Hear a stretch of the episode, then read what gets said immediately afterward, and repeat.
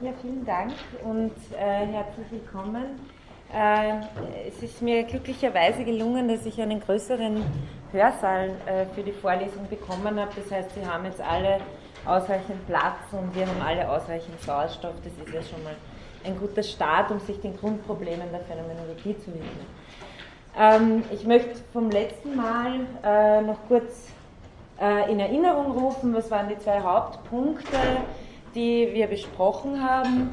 Zunächst, dass die Phänomenologie keine Theorie der bloßen Erscheinung ist, sondern eine Analyse der Art und Weise, wie sich die Gegenstände eben von sich selbst her zeigen, also ohne eine Zwei-Welten-Theorie und äh, ohne den Ansatz, dass man das eine durch das andere erklärt. Also Erscheinung entsteht eigentlich durch die und die und die kausalen Hintergründe. Das war das, was ich die reinen Phänomene genannt habe mit Husserl. Das heißt, das Phänomen kommt zu seinem Recht. Und äh, das verbindet Husserl auch mit dem, was es einen Schlachtruf nennt, äh, zu den Sachen selbst. Da werde ich dann gleich noch was dazu sagen. Der zweite Punkt, den ich stark gemacht habe in der ersten Vorlesung, ist die sogenannte erste Personperspektive. Und dass diese erste Personperspektive unverzichtbar äh, ist, im Erkenntnis- oder im Erscheinungsgeschehen überhaupt. Also dass sie ernst genommen werden muss im Erscheinungsgeschehen. Hier noch eine kleine nachträgliche Klärung. Das wird ein Thema sein, das uns überhaupt in der Vorlesung durchgehend beschäftigt und das auch heute schon mit dem Begriff der Intentionalität wichtig werden wird. Ähm, nämlich das Verhältnis von Subjektivität und Welt ist nicht eines, dafür ist gerade der Intentionalitätsbegriff wichtig, nicht als eines zu verstehen, wenn ich sage, es geht um die erste Personperspektive, dass wir zuerst nach innen ins Subjekt schauen und dann müssen wir uns überlegen, wie wir raus zur Welt kommen.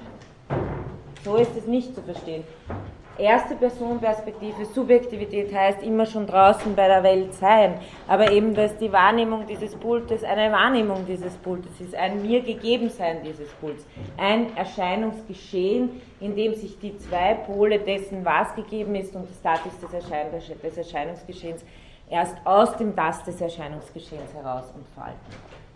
Ähm, wir werden das dann auch gesagt, nicht nur äh, Merleau-Ponty, aber Merleau-Ponty schön in aller Deutlichkeit, die Welt ist untrennbar vom Subjekt wie das Subjekt untrennbar von der Welt. Also Subjektivität in der Phänomenologie ist keine abgeschlossene Entität irgendwo, sondern bedeutet Offenheit zur Welt oder Ort der Präsenz von Welt. Ähm, um auf diesen äh, sogenannten phänomenologischen Schlachtruf zu den Sachen selbst noch zu kommen.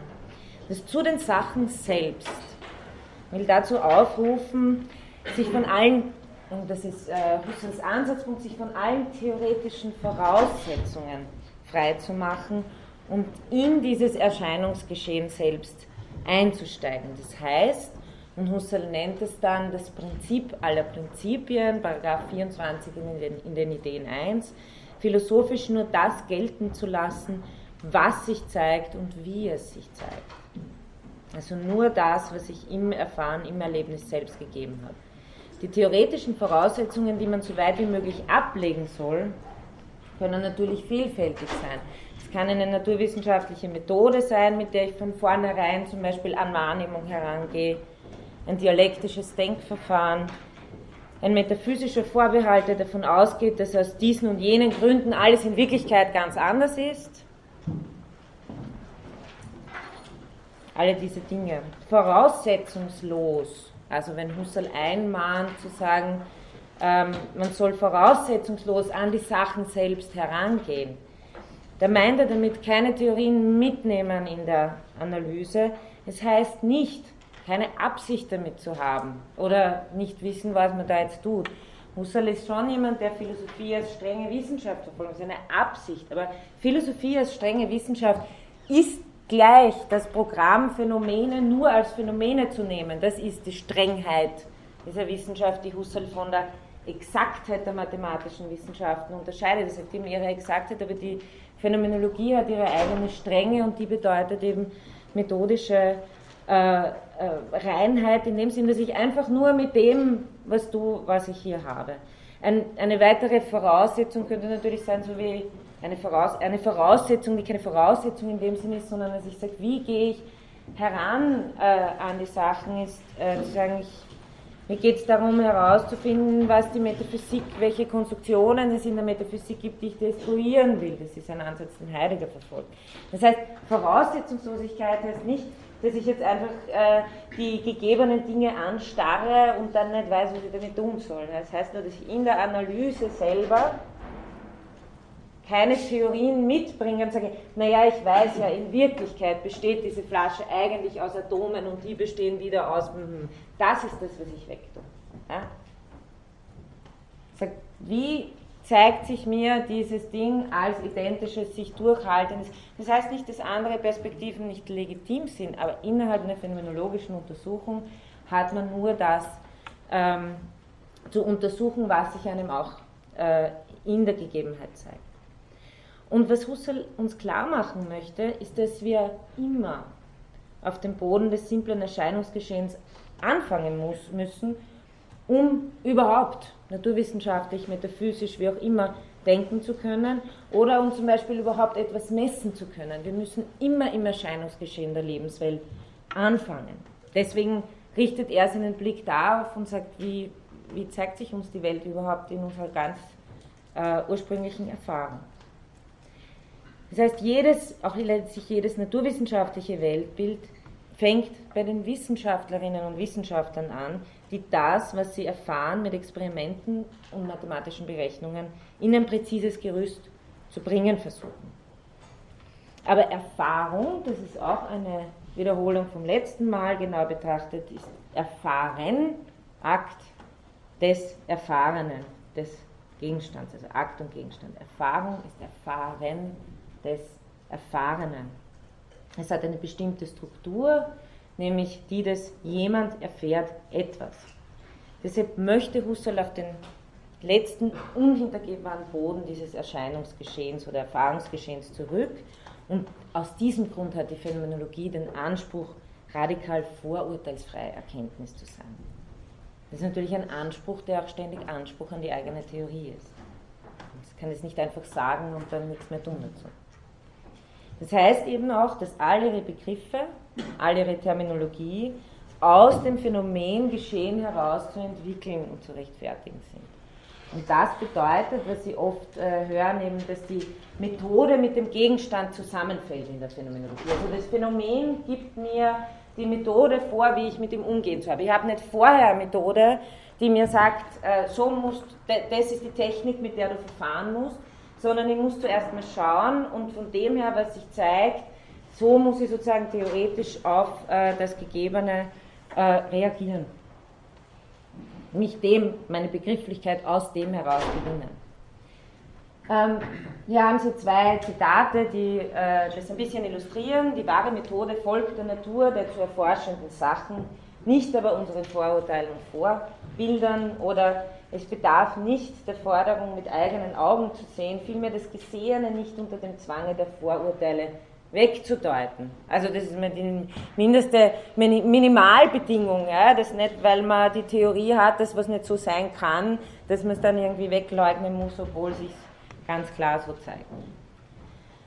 Ähm, also man würde sagen, nichts einfacher als das, ist eh klar, machen wir doch eh die ganze Zeit, aber das stimmt insofern nicht, dass es auch ganz bewusste wissenschaftliche Programme gibt des Reduktionismus zum Beispiel, äh, wenn ich physikalische Elimin nein, ich bringe es nicht zusammen. Eliminativistin bin, dann, äh, dann, dann kann ich von vornherein sagen, entweder dieses Ding ist reduzierbar auf naturwissenschaftlich ausdrückbare letzte äh, Formeln, Entitäten oder das gibt es nicht. Ja? Ganz einfach. Also wenn es äh, das, das, Programm äh, kann auch eines sein. Das noch dazu vom letzten Mal ein bisschen als, als Wiederholung und noch als den Punkt äh, zu den Sachen selbst. Diese Folien habe ich Ihnen übrigens noch, die sind beim letzten Mal noch dabei. Und nochmal der kleine Hinweis. Ich habe hier auf den Folien, die ich für meinen Vortrag verwende, ein bisschen weniger draufstehen. Also auf den Folien, die Sie dann auf der Lernplattform finden. Das heißt, wenn Ihnen hier etwas abgeht und Sie denken, äh, kommt irgendwie nicht mit, das ist ausführlicher äh, auf der Lernplattform zu finden. Mm, damit komme ich zum heutigen Programm und das ist auch recht dicht und ich, ich hoffe spannend. Nämlich, äh, ich beginne mit dem äh, Thema der Intentionalität. Ähm, da zuerst einmal ähm, beginne ich mit äh, einem Versuch einer, einer generellen äh, Definition, Umschreibung, aber wie Heidegger so schön sagt, ist, man muss das erst sehen lernen. Ja? Das kann Ihnen nicht im Backerl irgendwie in fünf Worten hinlegen und dann ist Ihnen klar, was das ist, sondern die ganze Vorlesung soll ja dazu dienen, sich irgendwie einzuüben, zu verstehen, okay, was, was, was, was bedeutet eigentlich äh, Intentionalität als Grundbegriff der Phänomenologie. Dann werde ich kurz auf Brentano eingehen, äh, der, ähm, wie Ihnen vielleicht bekannt ist, ein wichtiger Vorläufer, Lehrer von äh, Husserl war, der hier in Wien unterrichtet hat. Husserl hat ja hier in Wien auch äh, studiert, Mathematik und Philosophie, Philosophie ja nebenbei, aber bei Brentano. Dann äh, werde ich eben äh, Intentionalität, so wie sie in den logischen Untersuchungen entwickelt wird, ähm, thematisieren. Ähm, und diese eine tolle kleine Beilage dann bei Punkt 4, die, die, die du wahrscheinlich gemeint hast, wie du gesagt hast, die liest ihr, das ist einer der, der großartigsten kurzargumentativen Texte, aber relativ schwer. Das heißt, es hat echt Sinn und echt Gewinn, das in einem Tutorium lesekreisartig sich hinzusetzen und das mal durchzustudieren. Und äh, ich beziehe mich auch auf Heidegger in meiner Einführung in die, in die äh, grundlegenden Punkte der Intentionalität, weil Heidegger in dieser Gesamtausgabe 20, den sogenannten Prolegomena, äh, eine wunderschöne Einführung in die Phänomenologie überhaupt gibt. Ja? Also dieser erste Teil der Prolegomena ist die Einführung in die Phänomen in Grundprobleme der Phänomenologie, die Husserl nie so schreiben hat können, weil das Heidegger einfach in den Vorlesungen besser beherrscht hat äh, der sehr schön auf den Punkt bringt und auch relativ einfach äh, zu, zu lesen ist, jetzt im Vergleich äh, mit seiner Zeit. Deswegen habe ich hier mal zuerst äh, den Paragraphen 5 und dann 6 äh, ein paar Passagen rausgegriffen. Ähm, gut, gehen wir gleich. Äh, also fünfter Punkt, epistemologische Probleme, das wird ganz sicher in die nächste Vorlesung fallen. da werde ich im Grunde genommen, im Grunde genommen nochmal vieles, was ich heute anspreche, Positionen innerhalb der Erkenntnistheorie, Intentionalitätsbegriffe innerhalb der Erkenntnistheorie, subjektivistischer, objektivistischer Intentionalitätsbegriff sind beide nicht der Begriff, den die Phänomenologie hat. Das nochmal aufrollen äh, aus einer anderen Perspektive. Aber das ist sicher das nächste Mal. Hoppala. So. Ähm, erster Punkt. Versuch einer ersten Annäherung. Ähm, die Grundfrage, mit der die Phänomenologie eigentlich anhebt, ist äh, mit Brentano die Frage, was ist die Wesenseigenschaft vom Bewusstsein bzw. von psychischen Akten, wie Brentano das nennt. Ähm, und die Antwort, die Brentano gibt, und auch dann Husserl, und Husserl baut das ganz wesentlich aus, zu sagen, die, was Bewusstsein im Unterschied zu physischem ist, ist das Bewusstsein intentional ist. Bewusstsein zeichnet sich durch seine Intentionalität aus. Jetzt kurz Achtung. Ähm, das gibt manchmal so in der philosophischen Begrifflichkeit ganz andere Verwendungen in der Alltagssprache. Das ist hier der Fall. Intentionalität ist hier nicht zu verstehen, wie wir es normalerweise verwenden, etwas zu äh, intendieren, eine Intention zu haben, ist auch im Französischen oder Englischen äh, oder in den, im romanischen Sprachenwort verwendet wird, etwas wollen. Also in dem Satz zum Beispiel, sie kaufte ein Buch mit der Intention, es zu lesen. Ja? Äh, Intentionalität erschöpft sich keineswegs in dem. Intentionalität ist was anderes als ein Willensakt. Ein Willensakt ist möglich auf der Basis dessen, dass Bewusstsein intentional ist. Das heißt, Intentionalität ist hier der Grundbegriff, das heißt hier bitte nicht verwechseln. Ähm, phänomenologische, äh, der phänomenologische Begriff der Intentionalität bezeichnet etwas viel Grundlegenderes als etwas zu wollen, nämlich das Bewusstsein immer Bewusstsein von etwas ist. Ähm, das heißt, das Wesentliche unserer Erfahrung ist, dass sie nicht, dass sie immer Erfahrung von etwas ist. Man liebt, fürchtet, sieht oder urteilt nicht einfach, sondern man liebt immer ein liebenswertes, begehrenswertes, fürchtet etwas Bedrohliches, sieht einen Gegenstand und urteilt über einen Sachverhalt.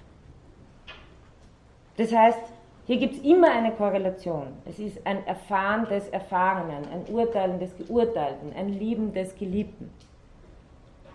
Gleichgültig, ob es sich um meine Wahrnehmung, mein Denken, mein Urteilen, mein Vorstellen, Zweifeln, Erwarten, Erinnern oder auch was auch immer handelt, diese ganzen Bewusstseinsformen sind bestimmt vom Intendieren von Gegenständen. Sie haben Gegenstände auf eine bestimmte Weise da, präsent, im Lieben liebend das Geliebte, im Wahrnehmen wahrnehmend das Wahrgenommene. Also auf gewisse Weise präsent. Und man kann nicht von ihnen sprechen, vom Lieben, vom Wahrnehmen, vom Zweifeln, ohne dabei ihr gegenständliches Korrelat mit einzubeziehen. Das heißt, das Wahrgenommene, das Bezweifelte, das Erwartete etc.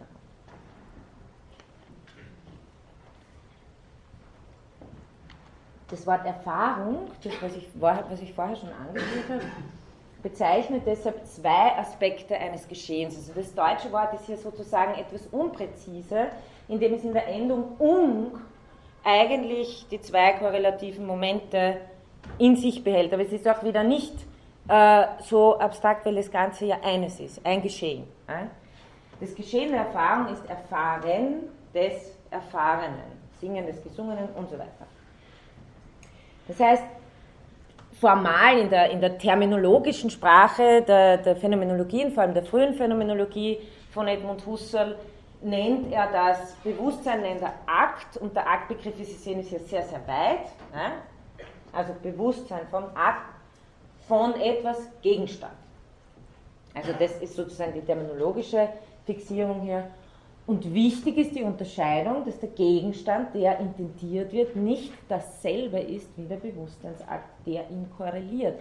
Und darum dreht sich die ganze Einheit. Ja? Es geht um eine Korrelation, aber nicht um eine Identität im Sinne einer, einer substanziellen Identität.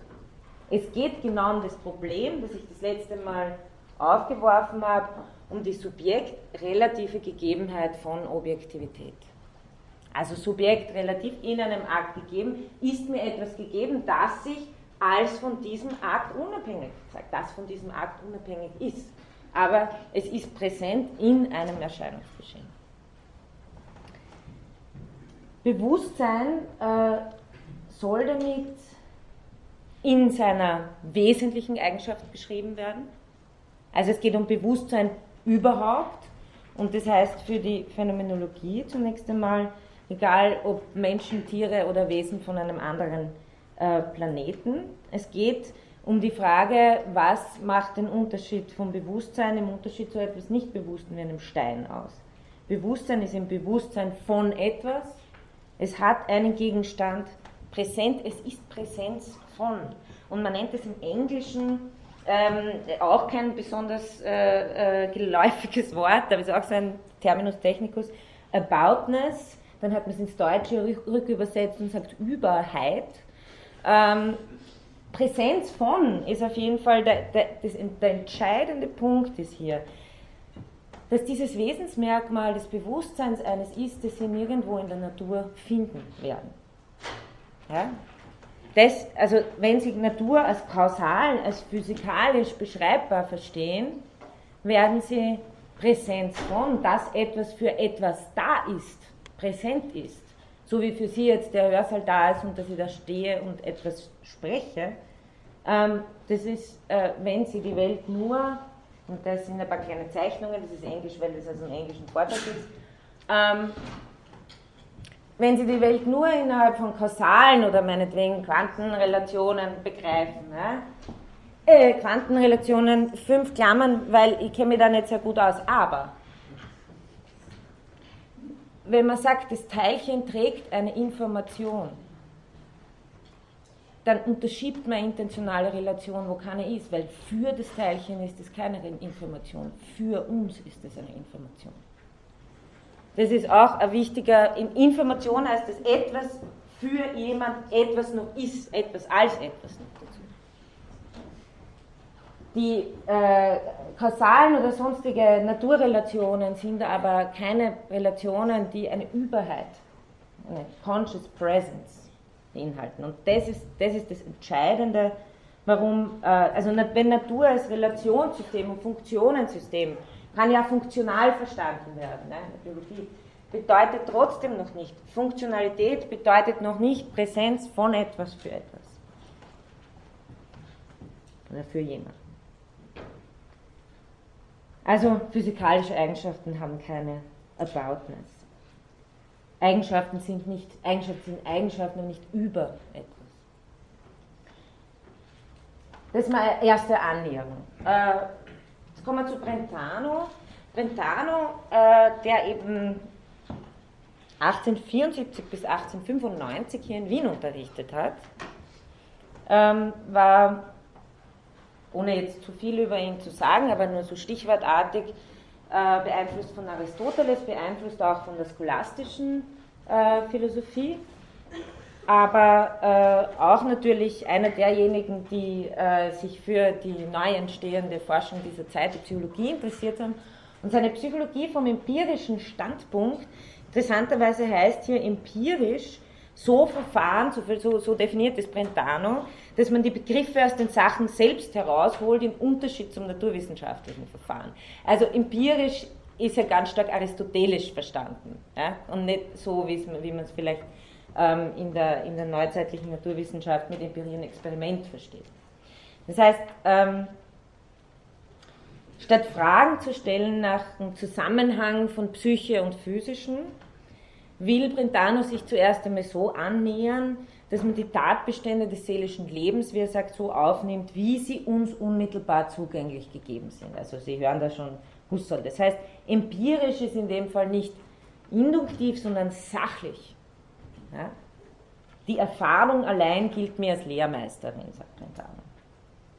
Was eine gewisse ideale Anschauung gar nicht ausschließt, sagt er weiter. Jetzt eben Warum ist das eine besondere Annäherung? Weil man kann sich ja den Phänomenen des Psychischen ähm, äh, auch ganz, unter ganz anderen Gesichtspunkten äh, nähern. Man kann zum Beispiel äh, das Schema von innen außen gleich mal anwenden. Da weiß man gleich, aha, die Psyche ist innen und draußen ist die Welt. Ähm, oder man kann sich fragen, jetzt, es gibt die Psyche und was ist das Verhältnis zum Physiologischen? Ja? Man auch machen.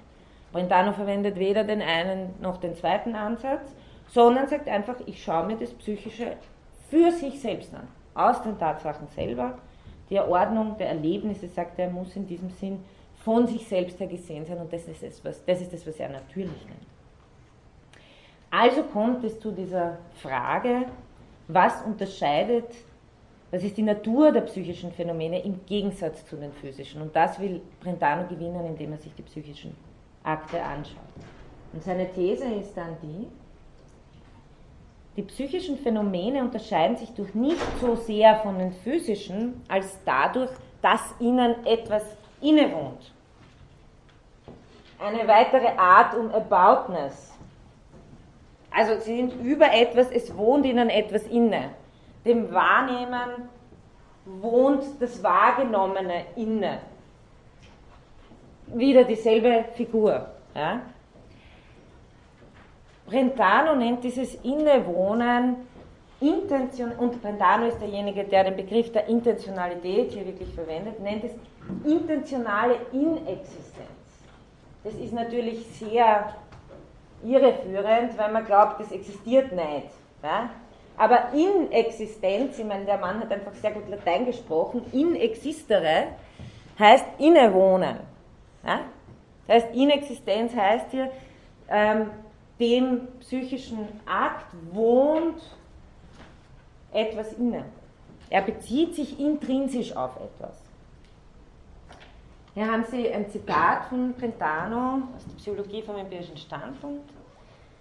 Jedes psychische Phänomen ist durch das charakterisiert, was die Scholastiker des Mittelalters die intentionale, wohl auch mentale Inexistenz eines Gegenstands genannt haben. Und was wir, obwohl mit nicht, ganz unzweideutigen Ausdrücken, die Beziehung auf einen Inhalt, die Richtung auf ein Objekt, worunter hier eine Realität zu verstehen ist, oder die immanente Gegenständlichkeit nennen würden. Jedes enthält etwas als Objekt in sich, obwohl nicht jedes in gleicher Weise. Und die große Frage wird jetzt sein für Husserl, was macht Husserl aus diesem in sich?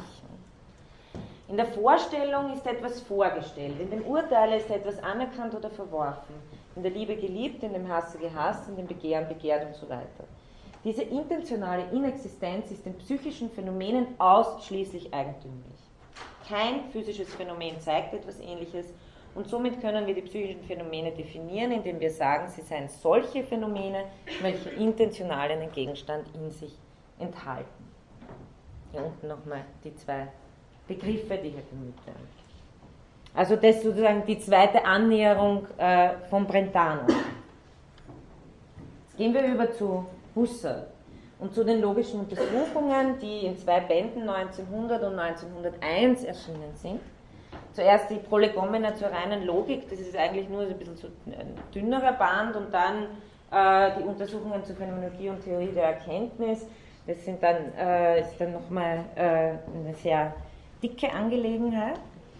Ähm, die logischen Untersuchungen sind mehr oder weniger der philosophische Durchbruch äh, von Edmund Husserl, der sich zuerst auch äh, der Richtung des Psychologismus, die Ende des 19. Jahrhunderts im Aufkommen und ganz populär war, zugewendet hat, aber mit diesem Werk eine Widerlegung des Psychologismus in Angriff nimmt, die ideengeschichtlich sehr, sehr erfolgreich war. Jetzt ist äh, die Frage, also diese sogenannte bekannte Psychologismus-Widerlegung, was heißt das überhaupt? Was ist der Psychologismus überhaupt? Ähm, der Psychologismus, vor allem der logische Psychologismus, auf den will ich mich hier äh, beschränken, und äh, das ist auch der Hauptangriffspunkt für Husserl, ähm, behauptet, dass die Logik an unserer Empirie des Denkens hängt. Bedeutet, weil wir so und so faktisch denken, gibt es die Logik bzw. ist die Logik so und so. Das impliziert, wenn wir anders denken würden, gäbe es andere logische Gesetze. Also zum Beispiel kein Satz vom Widerspruch oder so. Das heißt, damit macht der Psychologismus die Logik unwillkürlich oder ausdrücklich zu einer sogenannten Kunstlehre des Denkens. Die Logik äh, wird als Teil der Psychologie verstanden. Das heißt, die empirischen Denkgesetze schreiben vor, wie das reale Denken verfahren muss, wenn es als richtiges bzw. wahres Denken gelten können soll. Also in Kurzform, logische Gesetze sind psychologische Gesetze des Denkens, die dann normativ umgewendet werden. Begriffe, Urteile, Schlüsse sind Gegenstände des menschlichen Denkens.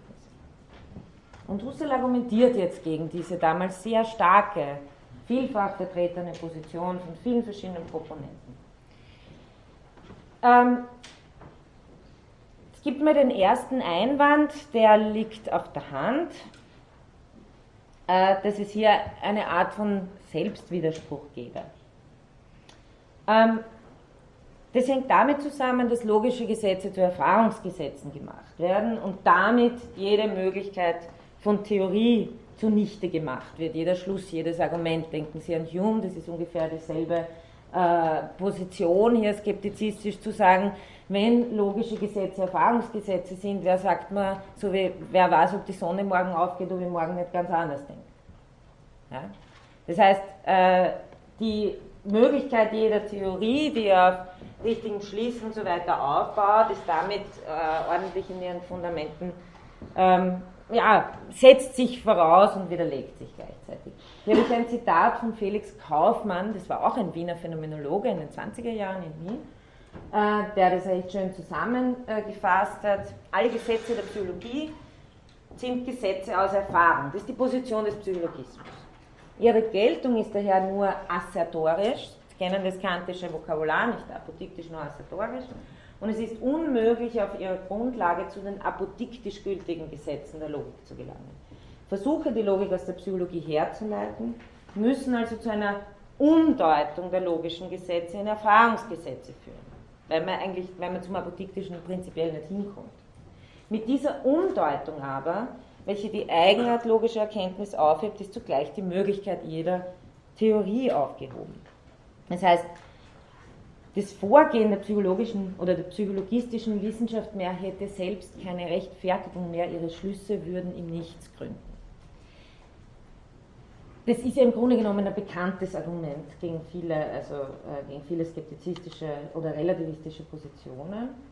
Ähm, interessanter ist aber, dass Husserl hier sich schon mal so anbahnt und sagt, der Psychologismus verkennt einen grundlegenden Unterschied zwischen dem Gebiet der Logik und dem Gebiet der Psychologie.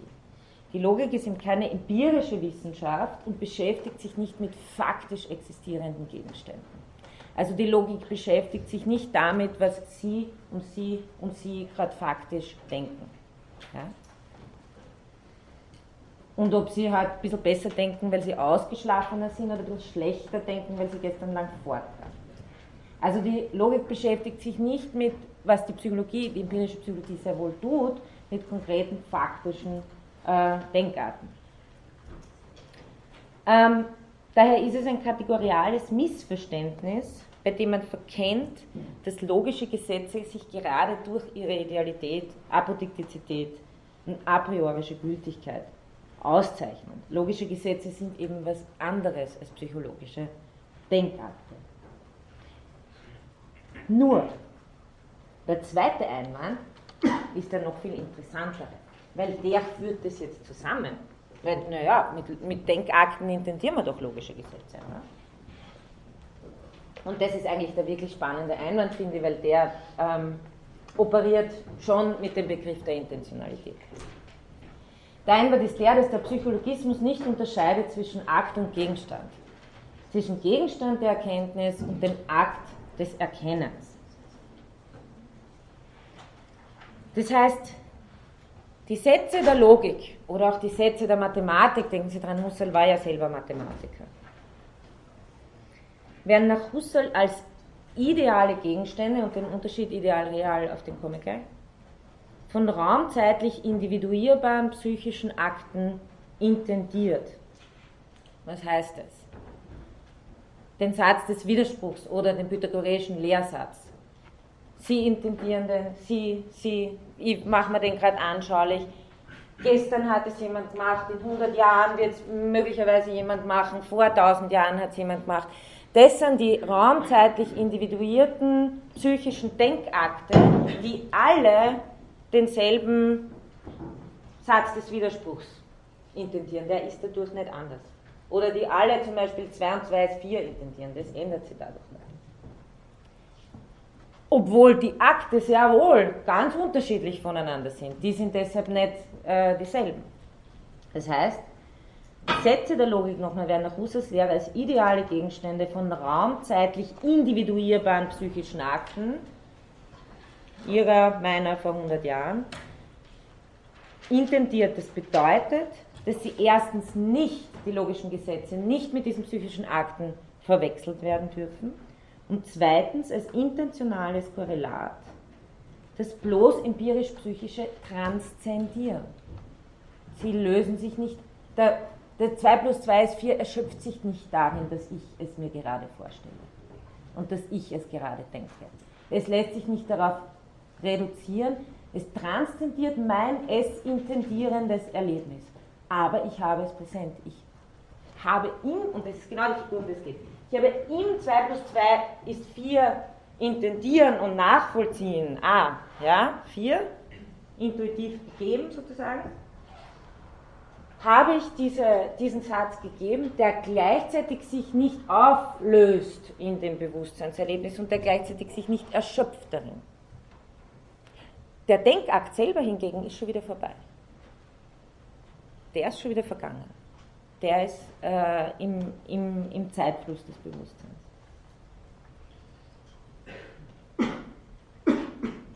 Das heißt, Ideale Geltung wird eingesehen in einzelnen psychischen Akten. Husserl kann also, wenn, wenn, wenn schon Platonist, dann ist er sicher nicht Existenzplatonist. Husserl behauptet keine Existenz irgendwo, sondern ein Geltungsplatonist, dass die Geltung unabhängig ist von dem äh, sie intendierenden Akt. Oder denken Sie alle an äh, idealer Gegenstand, um auf den Unterschied jetzt zwischen real und ideal zu kommen. Ein idealer Gegenstand ist zum Beispiel das Dreieck.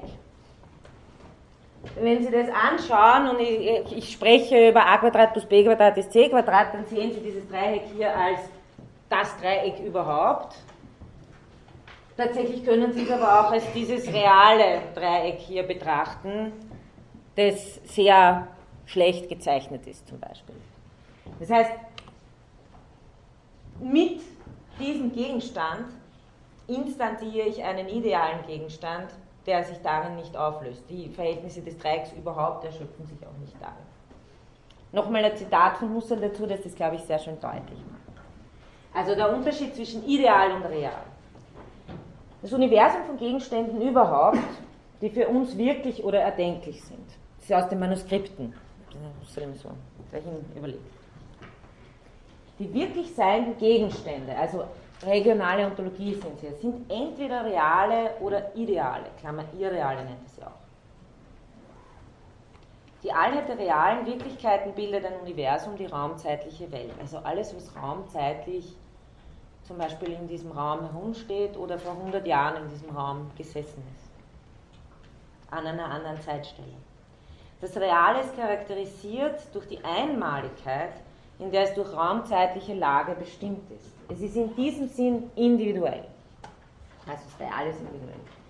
Irreale oder ideale Gegenstände haben die Möglichkeit und eventuell faktische Wirklichkeit realer Verwirklichung des realen Auftretens in verschiedenen raumzeitlichen Stellen, die also sie nicht individuieren.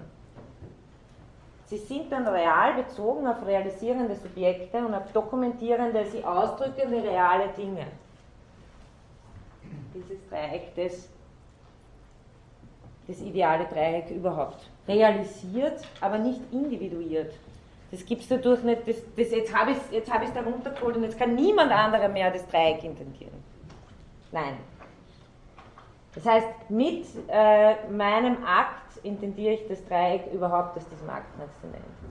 Sie sind dann real bezogen auf realisierende Subjekte gelesen. Von Seiten der realen Subjekte sind sie, wenn sie in der Welt als Wirklichkeiten auftreten, Ergebnisse, also die idealen Gegenstände, Ergebnisse gewisser geistiger Tätigkeiten, die in beliebiger Wiederholung, zum Beispiel Gesetzbuch, ja, es gibt ja nicht nur Dreiecke, ja, die in beliebiger Wiederholung durch dieselben und andere tätige Subjekte im Auftreten an verschiedenen raumzeitlichen Stellen als identisch erkennbar sind.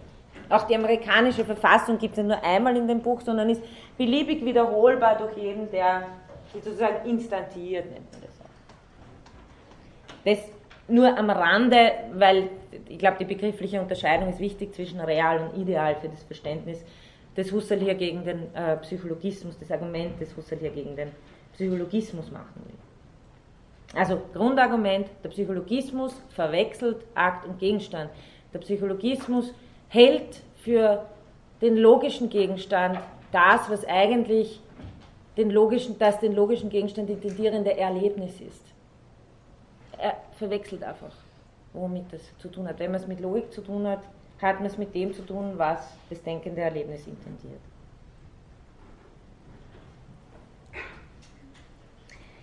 Der zweite Teil der logischen Untersuchungen beschäftigt sich jetzt aber ausführlich und ganz ausführlich, nicht so wie der erste, der eigentlich das äh, Psychologismus-Widerlegung ähm, beinhaltet, mit einer Untersuchung der Intentionalität. Und viele davon, die vom ersten Band vollkommen begeistert waren, waren vom zweiten enttäuscht und gesagt, jetzt macht er wieder Psychologie.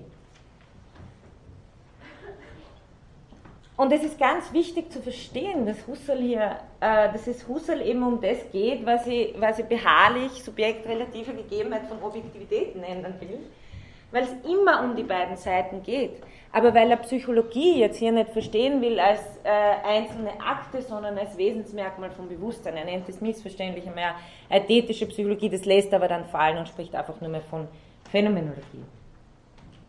Husserl interessieren also die Bedingungen der Erkenntnis in zweifacher Hinsicht. Sowohl die logischen Gesetze, die Bedingungen jeder Theorie, wie er sagt, als auch, und das wird eigentlich mehr und mehr sein Schwerpunkt, die subjektive Seite, die nennt er da die noetische Seite, Noesis, ja, Denken, das ist die intendierende, die Aktseite. Ja. Die Frage ist für ihn hier, es gibt ideale Geltung und wie ist sie uns zugänglich? Ja? Und das meint natürlich die Aktseite. In welchem Akt ist mir ideale Geltung e evident gegeben?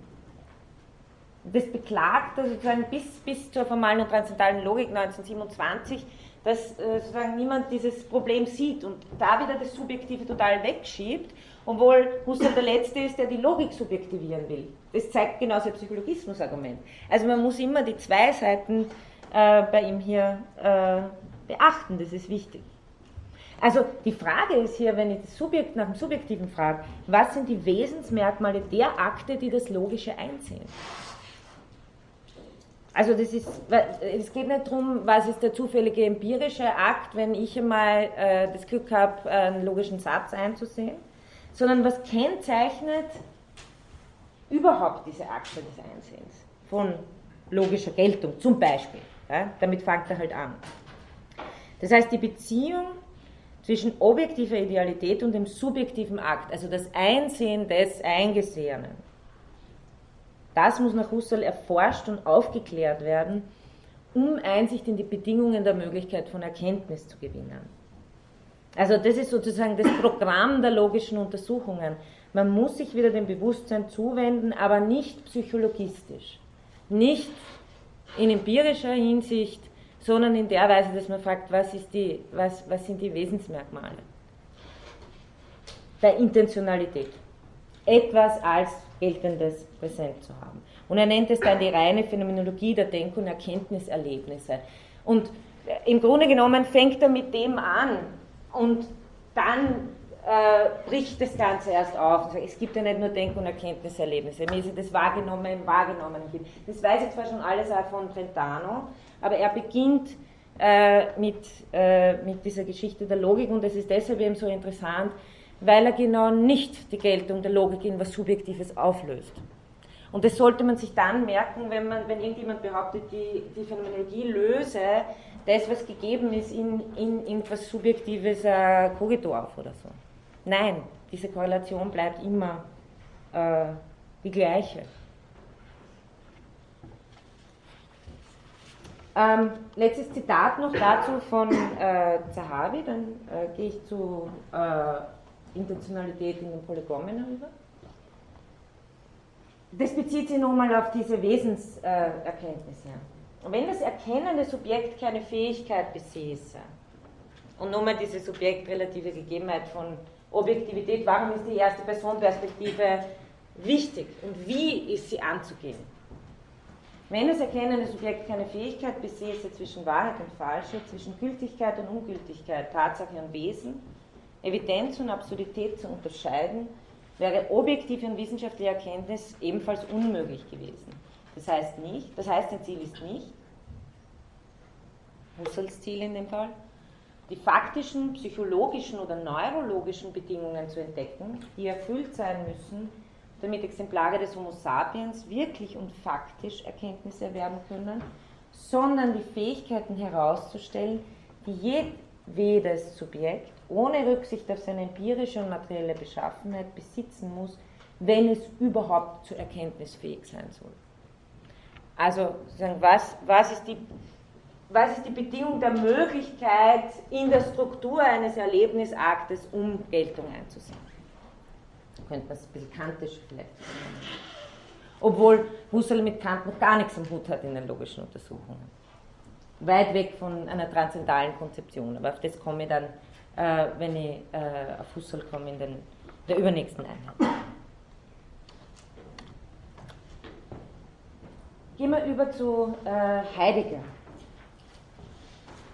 der auch wieder äh, eine Annäherung macht. Ich wiederhole immer wieder von verschiedenen Seiten. Ja. Sie hören heute oft dasselbe, aber von verschiedenen Seiten und manchmal hilft einem das ja auch, weil vielleicht bei einer Version macht es mehr Klick als bei einer anderen.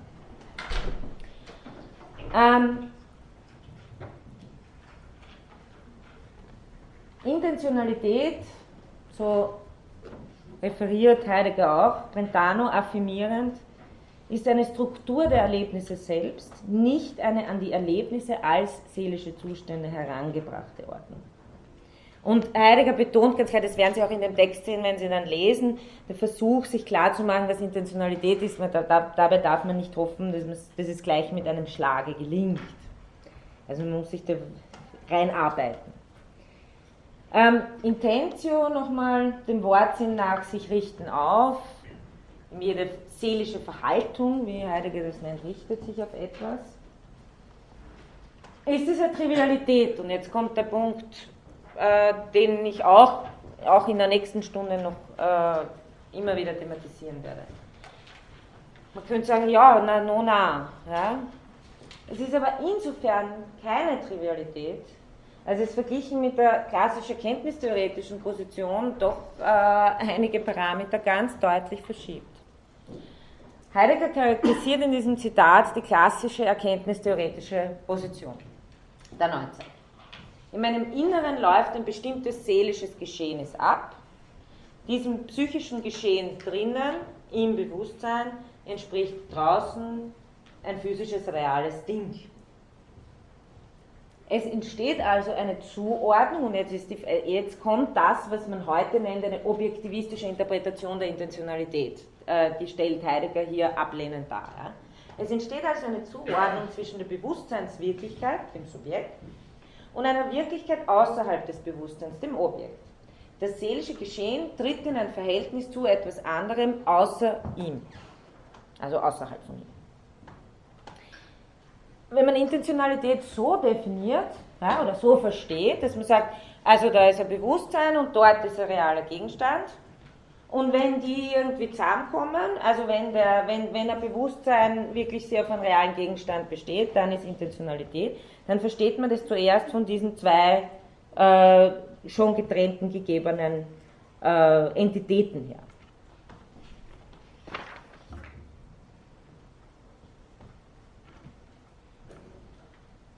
Heideggers Einwand ist aber, also das ist auch schon Husserls, äh, den er hier im Grunde genommen nur nochmal äh, les, lesbarer formuliert. An sich ist aber für die Intentionalität des Bewusstseins so eine Verbindung gar nicht notwendig. Und jetzt kommen wir auf den Punkt, warum es wichtig ist, dass man sich nur die psychischen Akte aus sich selbst heraus anschaut. Denn wir kennen ja alle das Phänomen einer Halluzination oder einer Trugwahrnehmung. Es ist eine unbestreitbare Tatsache, dass das reale Objekt bei Wahrnehmung gerade fehlen kann. In dem Text schreibt, schreibt Heidegger dann ganz nett über das Auto, das er sich vorstellt, das gerade über ihren Köpfen drüber fährt. Das heißt, äh, oder das eine Halluzination sein könnte. Das heißt, es ist eine psychische Tatsache, also von den Phänomenen her gesprochen, dass es solche Phänomene gibt. Ja, dass, mir, dass, dass mir etwas, dass ich etwas intendiere, mir etwas erscheint, was eigentlich in Realität gar nicht besteht. Die klassische theoretische Ansicht, und auch heute, wenn man die objektivistische Theorie der, der Intentionalität vertritt, müsste man sagen, na dann ist es nicht intentional wenn der Gegenstand, auf den Sie das Bewusstsein mit der, wenn der nicht äh, kausal sozusagen das Bewusstsein affiziert, na, dann ist es nicht intentional. Demgemäß wäre aber Intentionalität kein notwendiges Merkmal jeder Wahrnehmung. Ja, sondern würde ihr manchmal zukommen und manchmal nicht. Die Phänomenologie versteht Intentionalität aber vom psychischen Akt her, pentanomäßig gesprochen, also vom Bewusstseinsakt her, und muss erst in den Blick kommen. Heidegger sagt zuerst, seit Descartes herrscht die Ansicht vor, ich erfasse immer nur Bewusstseinsinhalte. Intentionalität hat also ebenso objektivistisch gefasst zwei Voraussetzungen, wenn man so von Intentionalität spricht, dass es ein Verhältnis zwischen zwei realen Wirklichkeitsbewusstsein äh, wirklicher Gegenstand ist. Erstens die metaphysische Voraussetzung, das Psychische würde zum Physischen irgendwie hinauskommen, wie genau wissen wir nicht, aber Voraussetzung. Zweite, einem psychischen Vorgang entspreche immer ein reales Objekt. Heideggers Einwand ist aber, dass damit die Intentionalität gar nicht in den Blick gekommen ist. Dass diese Voraussetzungen eher die Sichtweise darauf versperren, was die Phänomenologie meint wenn sie von Intentionalität spricht und wenn sie zu beschreiben versucht, wie etwas als Halluzination gegeben ist. Als Druckwahrnehmung. In der Halluzination ist keine Zuordnung von physischem zu psychischem möglich. Aber ist die Halluzination nicht eine vermeintliche Wahrnehmung eben von diesem Auto? Ein vermeintliches Wahrnehmen ohne reales Verhältnis, ohne realen Gegenstand ist doch auch ein sich richten auf. Auch da habe ich ja etwas präsent, das sich nur herausstellt als nicht zur realen Welt gehört, eben ein vermeintlich wahrgenommenes. Also wenn ich eine Druckwahrnehmung habe, dann heißt es nicht, dass die Korrelation auf einmal weg ist. Dann habe ich nicht Wahrnehmung, ups, nix, von nix, ja? sondern es ist schon auch Wahrnehmung eines Wahrgenommenen, aber Wahrnehmung eines vermeintlich wahrgenommen. Etwas, das sich dann, weil in der, Halluzin in der Halluzination selber heißt es, spielt es vermeintlich noch eine Rolle. Das kommt erst sozusagen danach, nachdem sie es aufgelöst hat. Das heißt, auch wenn das Bewusstsein keinen realen Gegenstand intendiert, ist es von sich selbst her intentional. Hat es Präsenz, hat es etwas gegeben. Das heißt, es kommt auf keine kausale Einwirkung darauf an.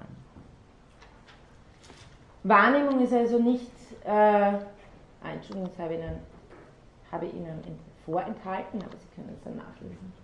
Wahrnehmung ist also nicht dadurch intentional, dass ein psychisches mit einem physischen in Beziehung tritt. Nein. Es ist nicht so, dass eine Wahrnehmung erst dadurch intentional wird, Zitat Heidegger, dass ein psychisches, ein physisches zum psychischen in Beziehung tritt und dass sie nicht mehr intentional wäre, wenn dieses Reale nicht existiert, sondern die Wahrnehmung in ihr selbst, ob echte oder Trugwahrnehmung, ist intentional. Das heißt, Intentionalität ist nicht, da ist ein Erlebnis und da ist ein realer Gegenstand. Und wenn, die, wenn das gegeben ist, dann ist Intentionalität. Und wenn das nicht gegeben ist, dann ist gar nichts, ja, dann ist einfach in sich. Sondern Bewusstsein ist von sich her, und der Pfeil ist irgendwie falsch, ja, weil, weil das schon so ein Draufschauen ist. Bewusstsein ist von sich her ein Präsenzfeld. Das ist bei mir immer so die Eröffnung von einem Präsenzfeld, sehr abstraktiv.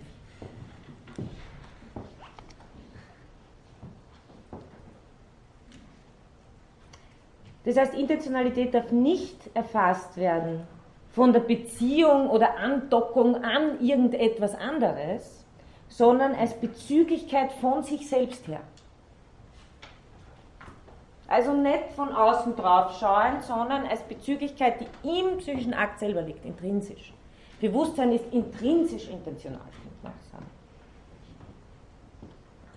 Intentionalität ist auch keine Relation, wenn Relation heißt, Relation zwischen zwei realen Gliedern. In dem Sinn kann man nicht von, die, ist nicht, die Intentionalität ist nicht das Bundle, das das sozusagen mein Erlebnis mit der Flasche da verbindet. Nein. Man kann dann von Relation sprechen bei der Intentionalität, wenn dies heißt, in Beziehung sein auf, aber vom psychischen Akt her. Die Wahrnehmung ist also in sich selbst und jeder, jeder psychische Eigen, äh, jeder, jeder, jedes, jeder Bewusstseinsakt ist in sich selbst intentional es kommt dir nicht, die Intentionalität kommt dir nicht manchmal zu und manchmal nicht, sondern ist ein Wesensmerkmal. Heidegger dreht sogar auch den Spieß um und sagt, nur weil Wahrnehmung intentional ist, kann es so etwas wie Täuschung geben. Sonst gäbe es weder echte Wahrnehmung noch Täuschung. Also wenn Sie das zweite Zitat anschauen, nur gerade deshalb, weil Wahrnehmung als solche ein sich richten auf etwas ist, die Intentionalität, die Struktur des Verhaltens selbst ausmacht, kann es so etwas wie Trugwahrnehmung und Halluzination geben. Das Thermometer, das an der Wand hängt, hängt kennt keinen Trug. Hier redet man aber von einer in, gewisser, in einer gewissen Literatur, in einer analytischen Philosophie zum Beispiel schon sehr wohl von Intentionalität. Das Thermometer repräsentiert die Temperatur. Ja? Und es ist ganz wichtig, dass man das unterscheiden lernt. Das, das, ist nicht dasselbe. Der Thermometer hat aber hat Funktion, hat eine Funktion, ja, durch das Quecksilber, das aufsteigt, repräsentiert funktional die Temperatur, aber die Temperatur ist für das Thermometer nicht da. Ja? Für uns ist es da, insofern wir das Thermometer ablesen. Genauso wenig kann sie das Thermometer irren. Also Intentionalität für die Phänomenologie ist immer Intentionalität von Bewusstsein und keine Funktionsbeziehung.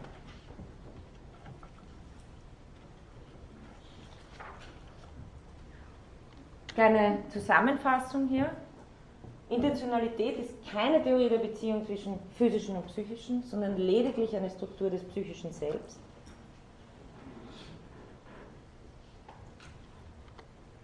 Vorstand, Urteile etc. sind Akte mit einer inhärenten Beziehung auf etwas. Sie sind nicht bloße Datensammlung, Ansammlung oder bloßes Haben von Vorstellungen. Also irgendwie so ein angehängte, so was. Das heißt bloßes Vorhandensein von Bewusstseinsinhalten, die nichts meinen. Das können Sie alles schön auch nochmal im, im Text von Heidegger nachlesen. Auch die reinste Halluzination meint etwas, sie ist draußen bei etwas, Sie ist eine Aboutness, das ist meine Formulierung natürlich, eben ein intentionaler Bezug und kein bloßer Bestand, also etwas, das irgendwie einfach so drin wäre im Bewusstsein.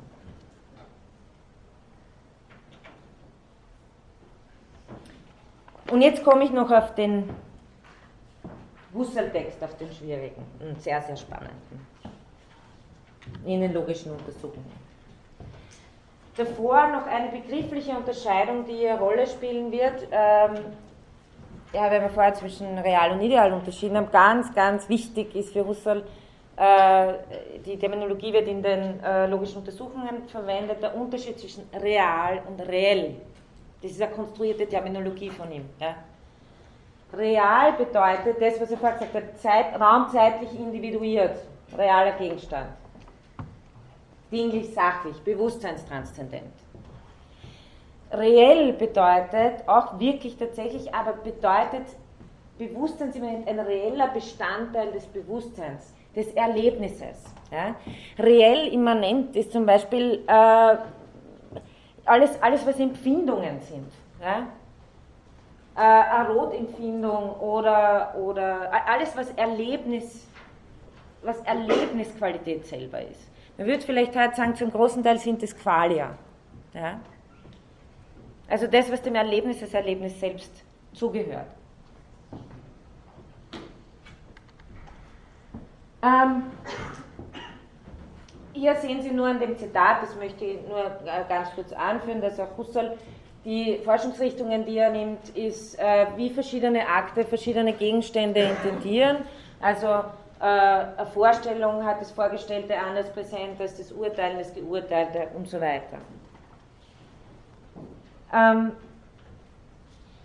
wichtig ist, dass äh, Husserl in den logischen Untersuchungen ganz bestimmt versucht, bei, bei ein paar Punkten von Bretano abzurücken, präziser zu werden. Vermeidet dadurch gewisse Ausdrücke wie ins Bewusstsein treten und etwas als Objekt in sich enthalten, also diese intentionale Inexistenz, von der redet Husserl überhaupt nicht mehr weil er Missverständnisse vermeiden möchte.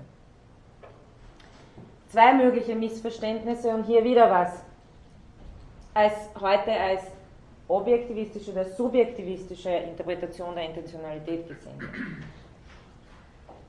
Erstes Missverständnis. Man könnte die Beziehung der Intentionalität, es geht nach wie vor um Intentionalität, für eine reale, ja? Nur eine kurze Frage. Ja? Vor allem war ja die Unterscheidung zwischen real und ideal. Ja.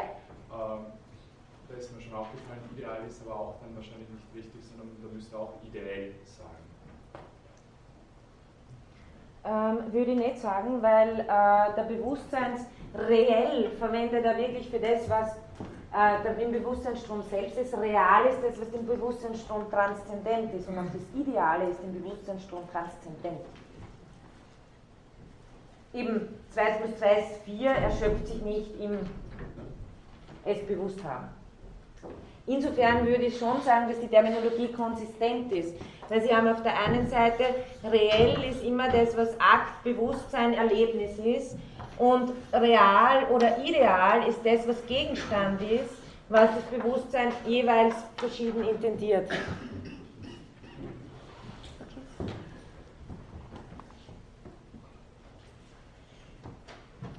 Also, was sind die zwei Missverständnisse, die man haben kann? Man könnte, und das ist im Grunde genommen das, was Heidegger äh, ausgeführt hat, deswegen werde ich es nicht nochmal wiederholen, die Beziehung der Intentionalität für eine reale Beziehung halten zwischen zwei Entitäten.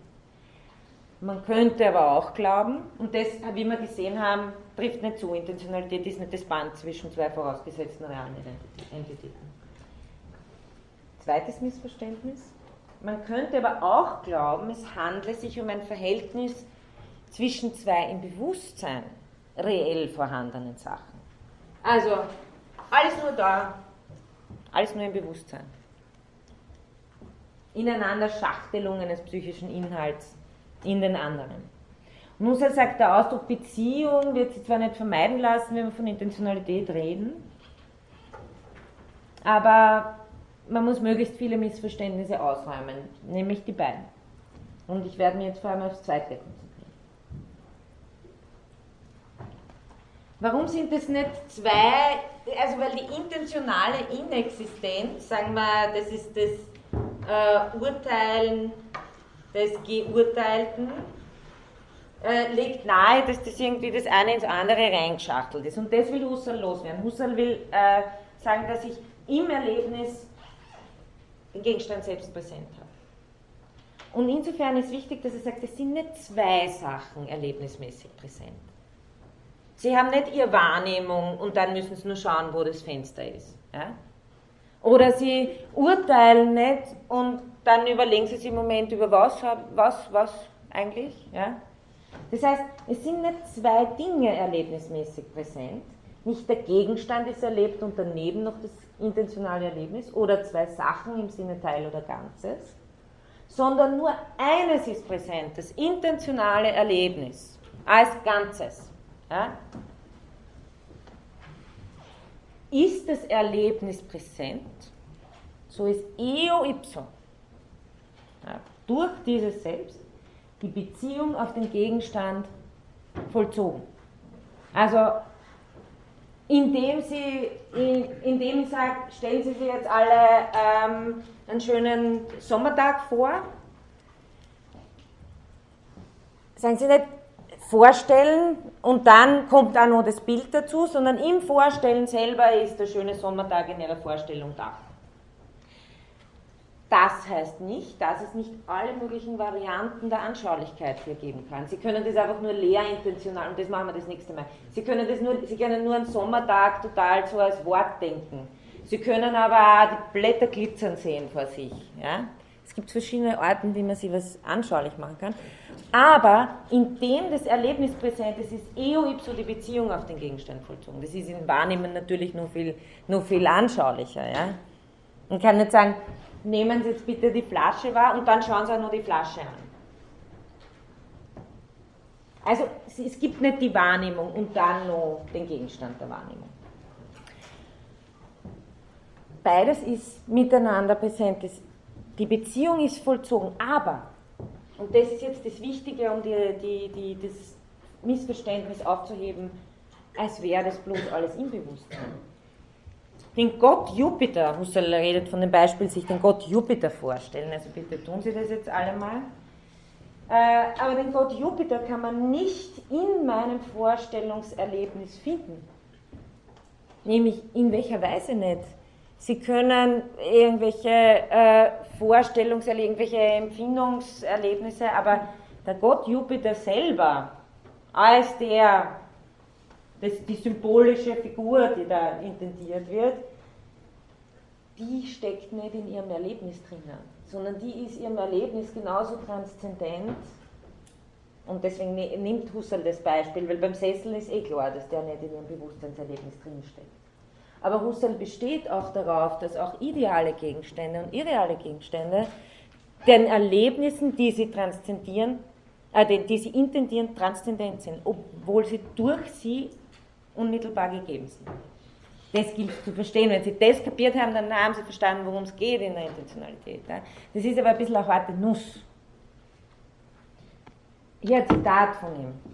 Ich stelle den Gott Jupiter vor, das heißt, ich habe ein gewisses Vorstellungserlebnis, in meinem Bewusstsein vollzieht sich das, den Gott Jupiter vorstellen. Stellen wir uns alle den Gott Jupiter vor. Man mag dieses intentionale Erlebnis in deskriptive Analyse zergliedern, wie man will. So etwas wie den Gott Jupiter kann man natürlich darin nicht finden, Eine, den symbolischen Gehalt davon, sondern der symbolische Gehalt wird intendiert durch das Erlebnis. Der immanente mentale Gegenstand gehört also nicht zum deskriptiven realen Bestande des Erlebnisses. Er ist also in Wahrheit gar nicht immanent, heißt immer bewusst, äh, erlebnisimmanent. Er ist nicht immanent oder mental. Er ist freilich auch nicht extramentem. Er ist überhaupt nicht im Sinne des Realen, weil er nicht ideal ist.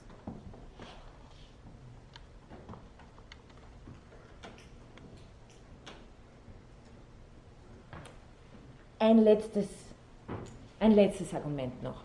Und ich habe extra gezeichnet für Sie heute, deswegen will ich Ihnen ein bisschen ähm, bringen.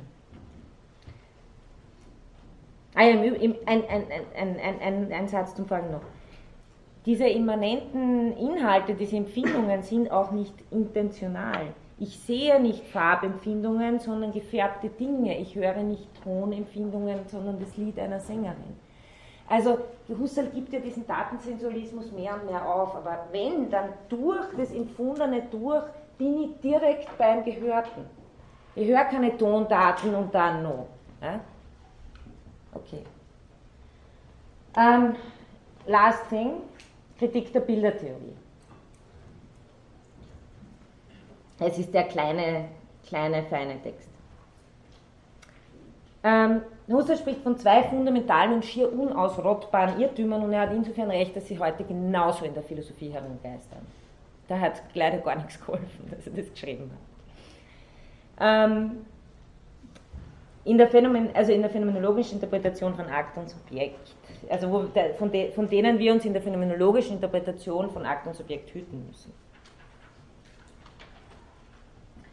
Das Irrtum der Bildertheorie. Die These kennen Sie alle. Draußen ist oder mindestens unter Umständen das Ding selbst. Im Bewusstsein ist als sein Stellvertreter ein Bild. Das erste Argument oder das klassische Argument dagegen, das ist nicht von Husserl, äh, das kann vielleicht, kann man vielleicht sagen, Hegel hat es sehr schön formuliert auch.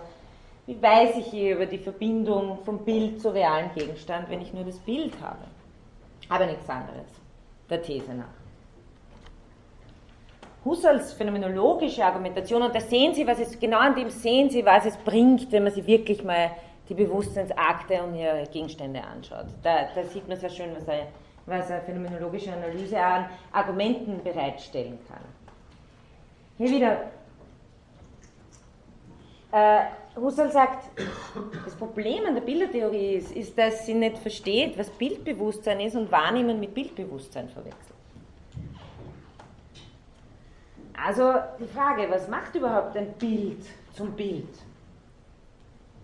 Dass wir im bildlichen Vorstellen aufgrund eines Bildobjekts, also ein Bildobjekt ist zum Beispiel eine Postkarte, das abgebildete Objekt, und das nennt Husserl das Bildsujet, also das, was drauf ist, der schöne Berg oder so, mein.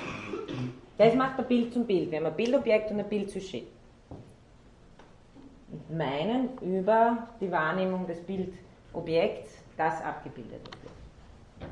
Bild sein, und das ist jetzt ein wichtiger Punkt, die Zeichnungen kommen dann gleich, ist aber kein reales Prädikat. Das heißt, dieses Bildsein eines Gegenstandes, Mohammed, was das ein Bild ist? Naja, das kann ich nur wieder zeichnen. Da sehen Sie ein Bild. Hm? Dass das ein Bild ist von einer Szene ähm, auf einem Markt, können Sie nicht sehen, das müssen Sie mal glauben, ist keine reale Eigenschaft dieses Bildes, so wie äh, dass es zum Beispiel aus Plastik ist, dass es die und die Eigenschaften hat, sondern Bildsein entsteht nur dadurch, dass wir eine intentionale Beziehung auf diesen wahrgenommenen Gegenstand haben. Dass etwas ein anderes repräsentiert, also das gilt, x repräsentiert y, ist nach Husserl keine vorhandene Eigenschaft des betreffenden Objekts. Ein Gegenstand ist nicht auf gleiche Weise repräsentierend, wie er zum Beispiel rot ist, ausgedehnt oder metallisch. Das Repräsentierendsein hebt nicht am Gegenstand, sondern hängt an der Auffassung durch Bewusstsein. Jetzt kann man sagen, na gut, was macht der Bild, aber, aber wodurch wird der Bild zum Bild? Naja, durch die Ähnlichkeit. Sagt ja, die Ähnlichkeit ist als objektives Faktum zweifellos vorhanden, aber die Ähnlichkeit zwischen zwei Gegenständen macht das eine Bild noch nie, macht den einen noch nicht zum Bild des anderen. Viele Bäume, die im Wald stehen, sind sie auch ähnlich, aber deswegen ist nicht der eine Baum das Bild vom anderen. Ja? Bild wird also etwas erst durch die Fähigkeit des vorstellenden Ich das heißt, Bildhaftigkeit konstituiert sich in einem intentionalen Akt. Das macht aber die Bildertheorie. Die Bildertheorie tut so, als wäre das Bildsein ein reales Vorhandensein. Dabei gibt es Bildlichkeiten, also die Bilder, die sozusagen mit denen ich irgendwie, die in meinem Gehirn oder sonst wo sind, oder Symbole, selber gilt ja für Symbole. X repräsentiert Y ist auch keine reale Eigenschaft. Symbol sein ist auch keine reale Eigenschaft, so wie blau sein, metallisch sein.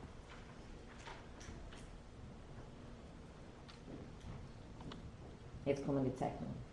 Jetzt versuche ich es Ihnen nochmal, jetzt erkläre ich dasselbe nochmal, nur mit Zeichnungen.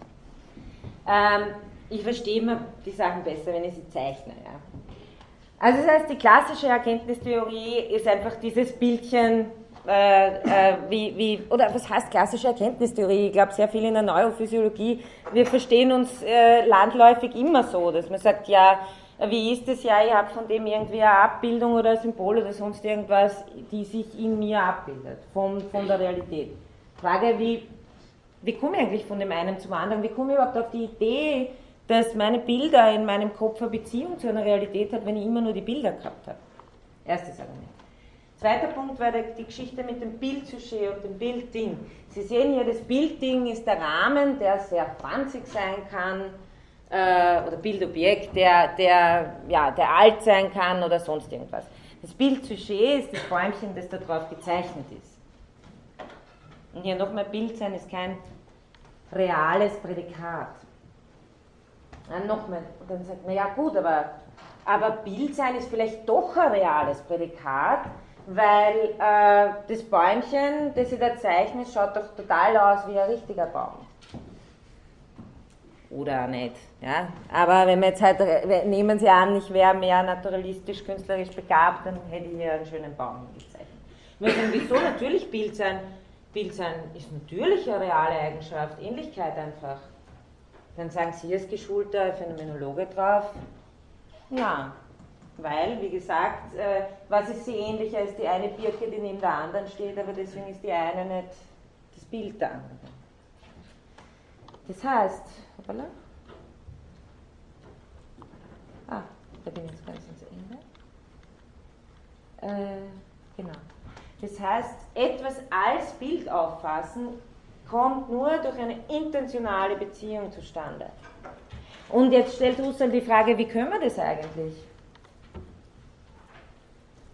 indem wir nämlich zuerst etwas wahrnehmungsmäßig gegeben haben müssen, dann können wir etwas als ein Bild erfahren. Die Geschichte bei der Bildertheorie, bei der Abbildtheorie, und wie gesagt, gleich können Sie es für Symbole, Zeichen oder sonst was nehmen.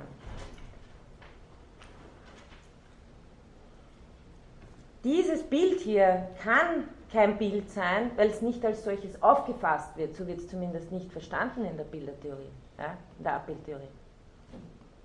Das heißt,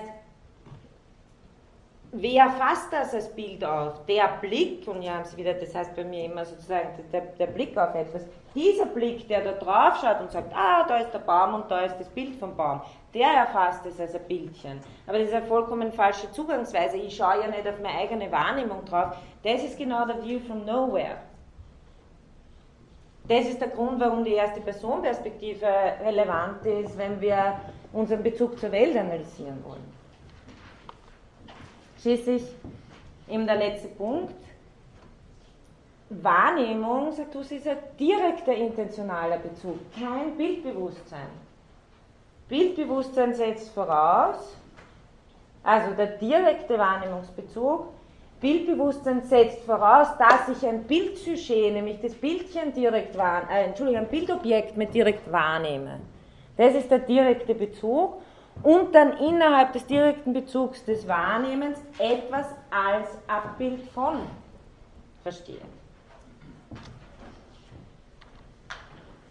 Also falsch.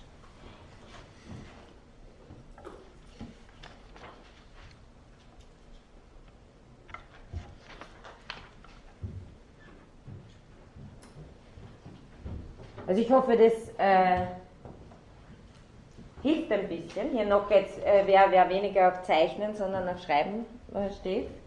Ein Zitat von Husserl. Muss, man muss also durchaus einsehen, dass also ein Gegenstand für das Bewusstsein nicht dadurch ein Vorgestellter ist, dass ein der transzendenten Sache selbst irgendwie ähnlicher Inhalt im Bewusstsein einfach ist. Ja? Und das, das ist ja das, was Heidegger vorangegangen der, der ist nicht einfach irgendwas blind, kausal verursacht, hängt irgendwo herum im Bewusstsein, im Gehirn oder sonst irgendwo, sondern dass im phänomenologischen Wesen des Bewusstseins in sich selbst alle Beziehung auf seine Gegenständlichkeit beschlossen ist. Nochmal, Definition der Intentionalität. Und nur darin prinzipiell beschlossen sein kann, und zwar als Beziehung auf eine transzendente Sache.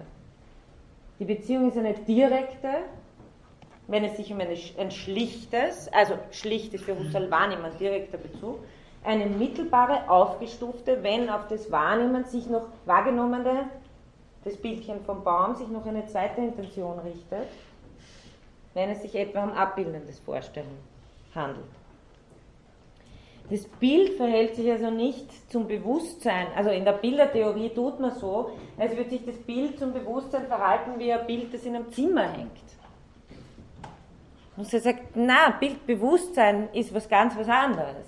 Ja? ist nicht irgendwo in, sondern ist intentionaler Bezug.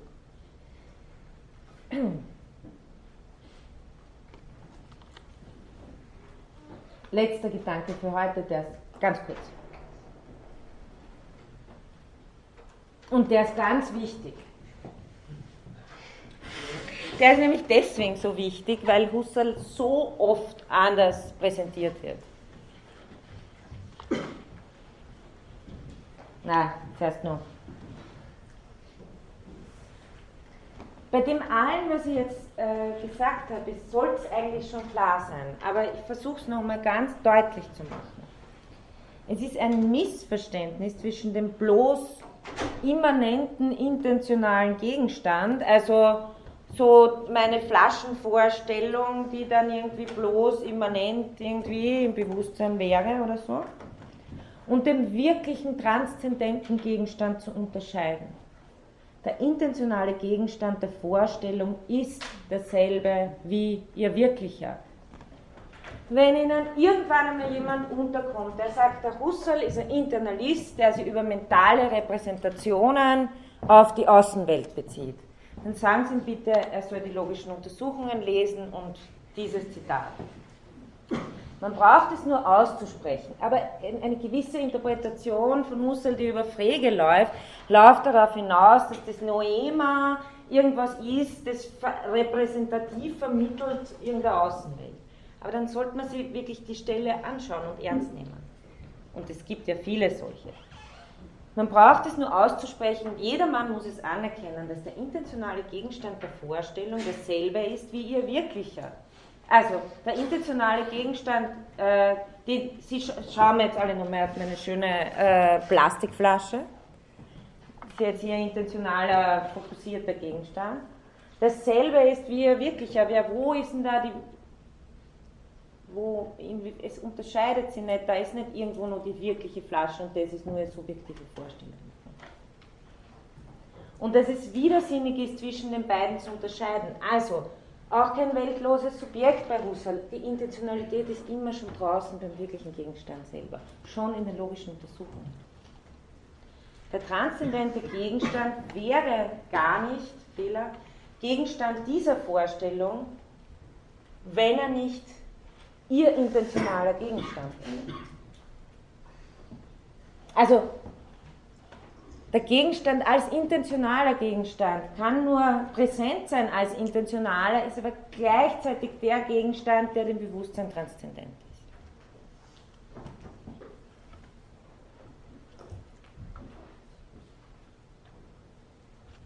Also intentionaler Gegenstand schließlich heißt nicht, aber das mache ich das nächste Mal. Er existiert aber nur im Bewusstsein als reelles Bestandstück sondern die Intention, die einen Gegenstand meint, die existiert als reelles Bestandstück, ja, als Erlebnis. Aber der Gegenstand selber, der existiert entweder ja, wenn er real ist, oder er existiert nicht, wenn er halluziniert ist, oder er existiert nicht im realen Sinn, wenn er ideal ist. Soweit möchte ich es für heute mal lassen und ein bisschen Zeit bleibt uns noch für Fragen, Rückfragen. Ja. Zum letzten Punkt, wird es bei Brentano genauso? Wie bitte? Der letzte Punkt wird beim Brentano beschreiben, dass der Austritt letztlich äh, nicht relevant ist für diese Betrachtung.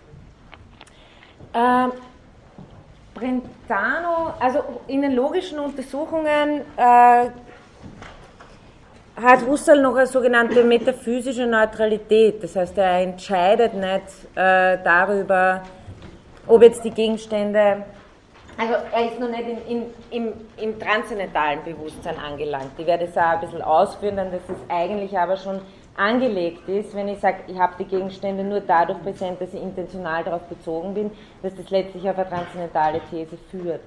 Und die hat Brentano nicht. Ja?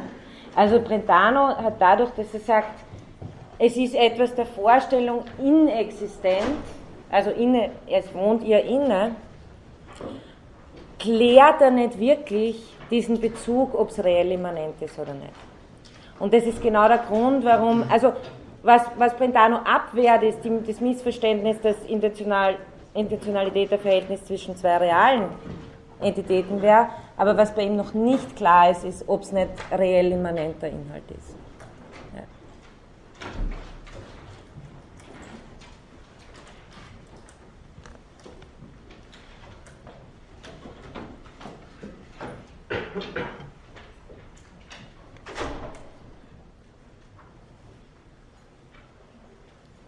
Sie denken alle.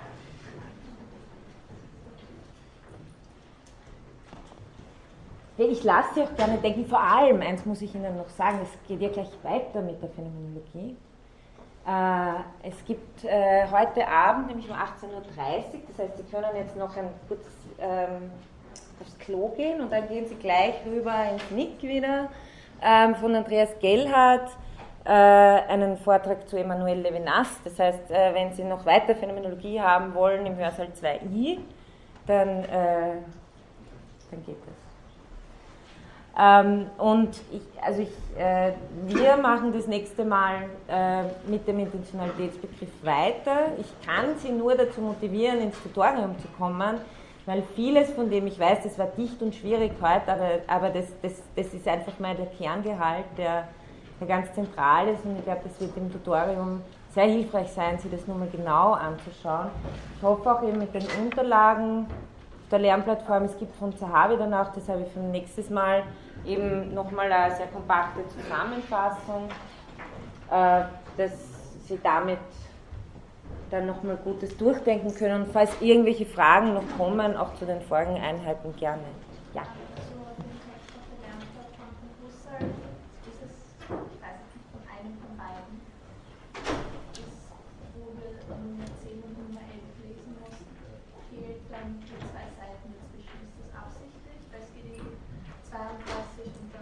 Ja, ich glaube schon, dass das Absicht, das ist absichtlich. Ja, das ist absichtlich, weil es ist eh schon so ein dichter Text und ich wollte einfach alles rausnehmen, was man, was man nicht braucht. Ja. Okay. Ja. Äh, bei der Intentionalität, äh, was ich mir jetzt gefragt habe, ist, äh, wechselseitig, also schafft man das, wird das Subjekt durch die Intentionalität geschaffen oder ist das quasi, geht es nur vom Subjekt in eine Richtung aus auf die reelle, also auf die reale Welt oder auf das wahrgenommene Leben die, das habe ich, irgendwie in der, habe ich versucht schon in der ersten Vorlesung ein bisschen zu betonen. Ähm, in der Phänomenologie ist eben der Punkt, dass man eigentlich ausgeht vom Erleben. Ja? Das heißt, es gibt weder bei Brentano und auch bei Husserl zum Beispiel in den logischen Untersuchungen überhaupt keinen Subjektbegriff. Husserl sagt sogar in den logischen Untersuchungen, ein Ich finde ihn irgendwo. Ja? Das heißt, findet er dann, sagt er. Ähm, aber, aber es geht einmal aus vom Erlebnis. Ja? Das heißt, es geht aus von diesem Erfahrungserlebnisgeschehen, in dem sich etwas zeigt. Und von daher könnte man sagen, dass sie darin, dass sie das Objekt zeigt, auch der Dativ des Erscheinungsgeschehens, also die Subjektivität, sagt man oft in der Phänomenologie, anstatt Subjekt, um nicht das, nicht das Verständnis zu erwecken, es geht um einen abstrakten Subjektpol. Das heißt, es geht eigentlich von einem Vollzugsgeschehen aus, aus dem sie erst sowas wie eventuelle Pole entwickeln können. Aber was schon wichtig ist, ist, dass dieses vom Erlebnis anfangen und Intentionalität immer in dem Sinn was Erstpersonales ist. Also Erlebnis, man geht ja vom Erleben aus und das schwirrt ja nicht irgendwo da herum. Das heißt, so eine minimale Form von Jemeinigkeit, Meinheit gibt es irgendwie, aber das heißt noch nicht, dass es einen ausgefeilten Subjektbegriff gibt.